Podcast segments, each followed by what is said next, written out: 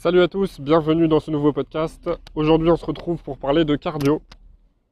C'est très important tant pour la pratique euh, sportive en termes de performance que pour la santé, euh, notamment du cœur, hein, on commence par là. Mais euh, du coup ce que je voulais voir avec vous aujourd'hui à travers cet épisode, c'est quel type de cardio pratiquer et quelles conséquences ça peut avoir, positives ou négatives sur la santé. Euh, parce qu'on voit de plus en plus de sportifs euh, qui font des malaises cardiaques, euh, que ce soit des sportifs professionnels ou amateurs. C'est pour faire un petit peu le distinguo entre tout ça, et puis bah, pour clarifier les choses, parce qu'il y a de plus en plus de personnes dans mon entourage qui me disent moi le cardio à haute intensité j'évite parce que j'ai peur des malaises cardiaques, ou moi le cardio j'aime pas ça. Il y a vraiment beaucoup de choses qui sont dites sur le cardio, j'ai pu voir euh, quelques vidéos YouTube il n'y a pas longtemps justement euh, qui vantaient les bénéfices du cardio à basse intensité. Donc euh, jusqu'à présent c'était un petit peu la mode du, du, HIT, c'est le cardio à haute intensité. Et maintenant on est en train un petit peu, j'ai remarqué surtout aux États-Unis, on parle beaucoup du cardio à basse intensité, c'est le LIS, L-I-2-S et ce serait un petit peu en passe de détrôner le cardio en fractionné à haute intensité. Donc, la bonne nouvelle, enfin ça dépend pour qui, mais la bonne nouvelle c'est qu'en tout cas, il n'y a pas un type de cardio supérieur à l'autre. Il y a juste peut-être une dominante à adopter. Euh, je vais vous expliquer tout ça en détail. Alors avant toute chose, euh, pourquoi faire du cardio? Est-ce que c'est bénéfique? La réponse est oui, c'est bénéfique. Le cardio, donc là je parle de manière généralisée, hein, peu importe l'intensité, ça va permettre bien évidemment, comme son nom l'indique, d'améliorer la santé cardiaque. On va voir après pourquoi malgré tout il y, a, des sportifs qui font des malaises cardiaques. Mais ça permet d'améliorer la santé cardiovasculaire. Ça permet de mieux oxygéner le cerveau. Euh, vous savez, quand on fait du sport, peu importe la pratique, on crée de nouveaux vaisseaux sanguins. C'est pour ça que plus on fait du sport, sans basculer dans le surentraînement bien sûr, mais plus on fait du sport, plus on va créer de nouveaux vaisseaux sanguins, et donc de ce fait, plus notre circulation sanguine va s'améliorer, euh, plus notre santé cardiovasculaire sera meilleure, et mieux nos organes euh, bah, seront irrigués, et mieux notre cerveau sera oxygéné. Mais on a remarqué que une des meilleures pratiques pour améliorer justement bah, l'oxygénation et la circulation sanguine, c'était le cardio et plus spécifiquement le cardio à basse intensité. Donc, en définitive, que vous souleviez des haltères, que vous alliez courir, que vous fassiez du yoga, peu importe, dans tous les cas, vous allez créer de nouveaux vaisseaux sanguins et vous allez améliorer votre santé euh, bah, circulatoire, ainsi de suite. Mais c'est vrai que le cardio, il a vraiment cette particularité euh, bah, d'avoir cette dominante en fait. Non seulement d'améliorer la santé cardiovasculaire, mais de créer de nouveaux vaisseaux sanguins. Alors que par exemple, euh, je sais pas, quand on va faire euh, du stretching, on va aussi améliorer la circulation sanguine, mais ce ne sera pas le même type d'effort. Forcément, vous ne ressortez pas d'une séance de stretching comme vous ressortez d'une séance de cardio. vous n'êtes pas dans le même état d'esprit, vous n'avez pas, pas les mêmes niveaux d'énergie. C'est absolument pas pareil. Ensuite, autre bénéfice euh, d'une activité cardiovasculaire, c'est bien évidemment que, bah, comme encore une fois tous les sports, vous allez brûler des calories, vous allez brûler des graisses, mais je vais vous expliquer après pourquoi certaines personnes font une tonne de cardio et ne perdent pas un gramme. C'est comme quoi c'est pas lié qu'à la pratique sportive ou qu'à la dépense énergétique. Ensuite, autre bienfait, il va aussi y avoir le fait d'avoir plus confiance en soi. Euh, ça, pareil, c'est lié à tous les sports, mais dans, dans un effort cardiovasculaire, on va avoir tendance, euh, du moins quand on débute, à avoir de grosses limitations mentales. Euh, c'est pour ça d'ailleurs que beaucoup n'aiment pas le cardio. Et qu'on peut voir que, bah, que ce soit du cardio à haute intensité, par exemple, vous allez faire un 400 mètres et vous allez battre votre chrono, bah, la confiance en soi va être décuplée. Et si ça va être sur du cardio à plus basse intensité, mais du coup qui va être sur une plus longue durée, comme par exemple les marathoniens, euh, bah là ça va être vraiment, d'un point de vue mental, ça va être euh, bah, un dépassement de soi qui va être exceptionnel. Et si on y parvient, bah, vous, vous, doutez bien pardon, que la confiance en soi va prendre, bah, des proportions que vous n'aurez jamais espérées. Ensuite, bien évidemment, si elle est bien pratiquée, la pratique de, cardio, elle peut, je dis bien elle peut, parce qu'il y a des exceptions, je vais vous l'expliquer après, elle peut améliorer la digestion et donc l'assimilation des nutriments. Et ensuite, ça, ça va dépendre de l'intensité, ça va être l'amélioration de la tonicité musculaire. Donc là, vous allez avoir un meilleur tonus musculaire plutôt à travers la haute intensité, donc à travers le HIT. Euh, c'est pour ça d'ailleurs que vous regardez euh, le corps d'un sprinter et le corps d'un marathonien, c'est absolument pas les mêmes.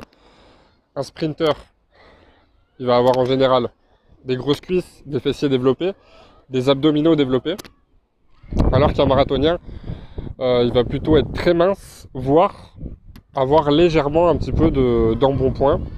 Je vais en expliquer les raisons après. Donc maintenant, euh, juste une petite parenthèse, pourquoi certaines personnes font du cardio et malgré tout font des malaises cardiaques? Est-ce qu'on n'en viendrait pas à se dire que le cardio aurait plus de danger que de bénéfices? Alors encore une fois, c'est comme tout. Il faut mettre certaines nuances. Le cardio, comme n'importe quelle autre pratique sportive, ou comme n'importe quoi dans la vie, que ce soit pour l'alimentation, ainsi de suite, s'il est pratiqué avec excès, forcément, il va y avoir des dangers. Donc avec, avec excès, euh, quand je dis excès, c'est vraiment excès. C'est pas simplement le fait de, marcher tous les jours, ça vous pouvez tout à fait le faire. Ça va pas être le fait de, je sais pas, de faire trois fois par semaine euh, un circuit Tabata. Un excès, ça va vraiment être le fait, je sais pas, de courir 15, 20, 25 km tous les jours. Ça, ça va être de l'excès. Et d'un point de vue hormonal, ça va poser des problèmes aussi. Donc les problèmes cardiaques, ils peuvent survenir d'un excès ou d'une inaptitude. Dans la majorité des cas, c'est ces deux situations qui ressortent. Euh, quand vous regardez, donc là je parle d'un point de vue amateur. Dans la majorité des cas, c'est ça.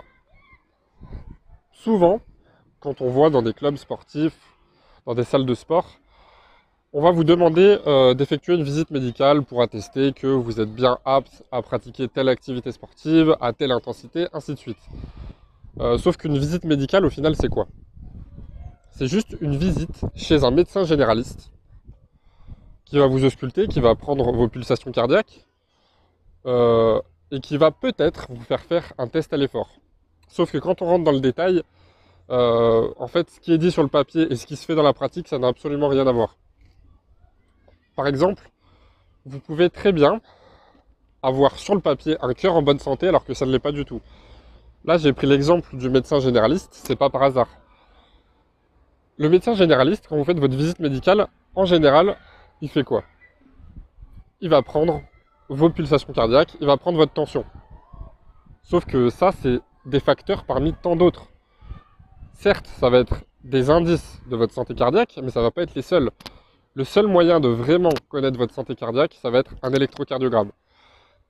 Et aujourd'hui, bah, l'électrocardiogramme n'existe pas dans les visites médicales, pour la plupart. C'est pour ça que vous pouvez avoir sur le papier, à travers votre fréquence cardiaque, votre tension par exemple, vous pouvez avoir un cœur en bonne santé, sur le papier, alors qu'en réalité, ce n'est pas le cas. Parce que là, le fait de prendre la fréquence cardiaque d'un patient ou juste sa tension bah, ça indique pas, par exemple, euh, un défaut du cœur. Et c'est pour ça que certaines personnes, par exemple, durant un match de foot, durant un combat de boxe, ou durant juste leur footing le dimanche, bah, elles vont faire un malaise cardiaque parce que le, bah, bilan de santé n'a pas été poussé jusqu'au bout. Et c'est pour ça qu'heureusement, de plus en plus de, clubs de sport demandent non plus des simples visites médicales, mais carrément des électrocardiogrammes. Ensuite, pour l'univers professionnel, là c'est tout autre chose. Là vous avez peut-être entendu parler, euh, pour ceux qui sont fans de foot ces derniers temps, que l'attaquant du FC Barcelone, Sergio Aguero, avait eu des problèmes cardiaques et que bah, va très certainement annoncer sa retraite. On avait vu aussi cet été, euh, durant l'Euro, que Christian Eriksen a fait euh, un malaise cardiaque en plein match. Alors, on peut se demander, euh, justement, est-ce que ces joueurs-là, comme ils sont professionnels à travers leurs entraînements leurs matchs, et qu'ils ont souvent des calendriers chargés, on pourrait se dire que c'est ça la cause de leur malaise cardiaque. Oui, ça peut être ça, mais après, je suis, je suis pas devin, je sais pas ce que forcément prennent ces sportifs, mais je peux vous dire une chose, c'est que euh, il y a un gros écart entre le sport amateur et le sport professionnel. Euh, pour ma part, je suis convaincu, ça n'engage que moi, que ce genre de malaise cardiaque, alors évidemment il peut y avoir des exceptions, hein.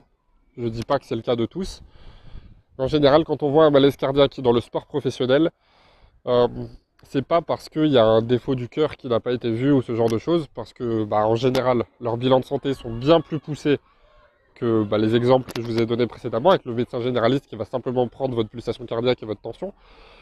En général, ça vient plutôt d'autres choses, comme euh, bah, la prise de produits dopants, notamment le clenbutérol qui est très connu.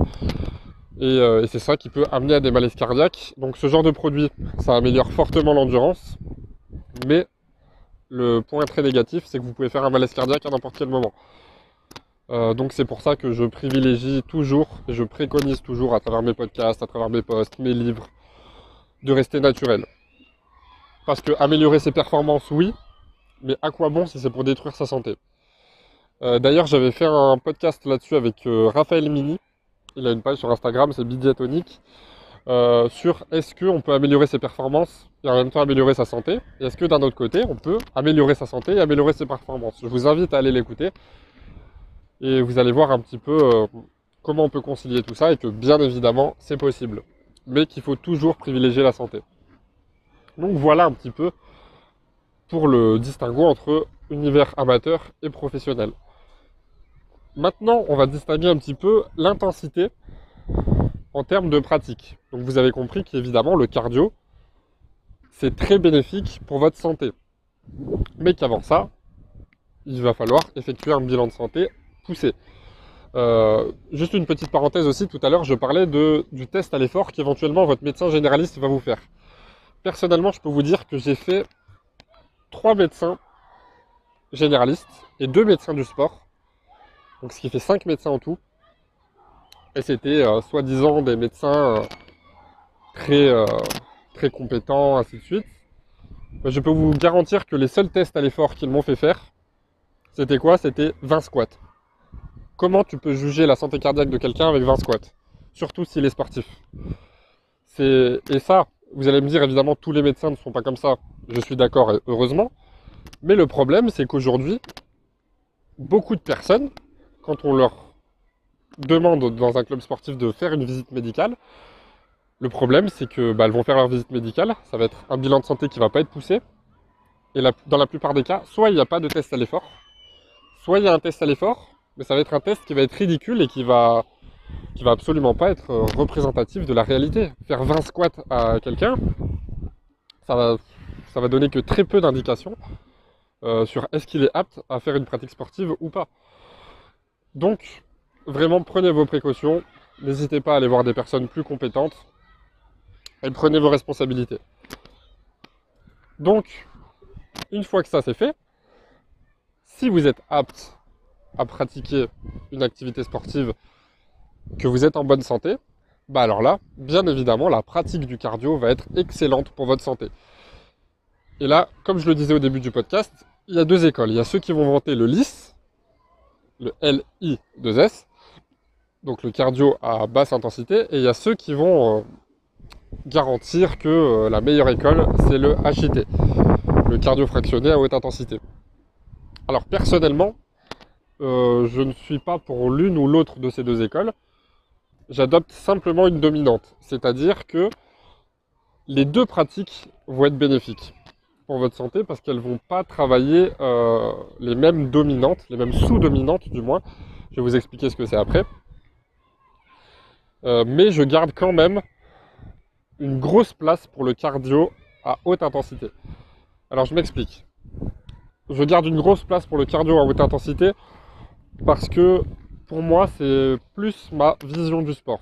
Ce sera peut-être pas la vôtre, mais pour moi c'est plus ma vision euh, de le comment dirais on pourrait dire ça comme euh, une meilleure en fait une meilleure gestion, en fait, si vous voulez, à la fois de nos aptitudes physiques et athlétiques et de l'amélioration de notre santé.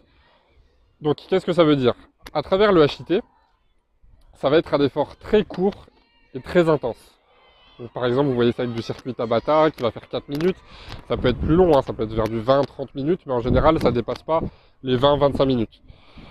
Ça va être à travers des circuits, ça va être à très haute intensité, ça va être par exemple du 20 secondes d'effort, 10 secondes de repos, ainsi de suite.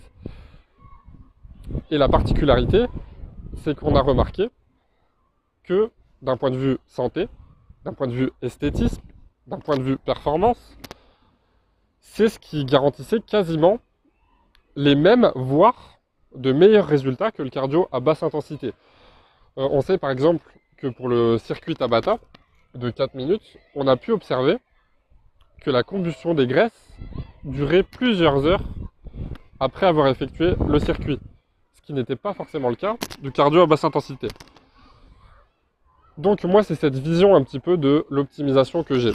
Et en plus de ça, c'est pour moi le plus naturel en fait. Moi j'estime qu'on est fait d'un point de vue physiologique et d'un point de vue euh, biologique, qu'on est fait par exemple pour marcher des heures et des heures, mais qu'on n'est pas fait pour courir des heures et des heures. Et c'est aussi après, c'est ma philosophie, c'est ma vision des choses. Euh, je préfère par exemple, tout à l'heure je vous donnais la vision du sprinter et du marathonien. Je préfère être athlétique comme un sprinter plutôt qu'avoir la condition physique d'un marathonien. Après, à côté, je vais avoir plutôt euh, tendance à développer d'autres aspects comme la force, comme la puissance, ainsi de suite. Et pas seulement l'endurance. Mais pour autant, je n'exclus pas le cardio à basse intensité. Euh, on peut associer ça un petit peu à la loi Pareto, pour ceux qui connaissent des 80-20. Je vais faire plutôt 80% de cardio à haute intensité et 20% de cardio à basse intensité. Donc ça peut être... Euh, donc la marche, je le compte pas, puisque la marche c'est tous les jours. Euh, ça peut être, bah, je sais pas, ça peut être 20 minutes de footing à très basse intensité, ça peut être du vélo elliptique, ça peut être tout ce que vous préférez en fait. Ça peut être du vélo d'appartement pour certains, ça peut être une promenade en vélo carrément dans la nature, tout ce que vous voulez. Ça peut être de la natation, ce genre de choses. La natation qui au passage sera aussi très douce pour vos articulations, ce qui n'est pas forcément le cas de tous les types d'activités cardiovasculaires, comme le footing par exemple.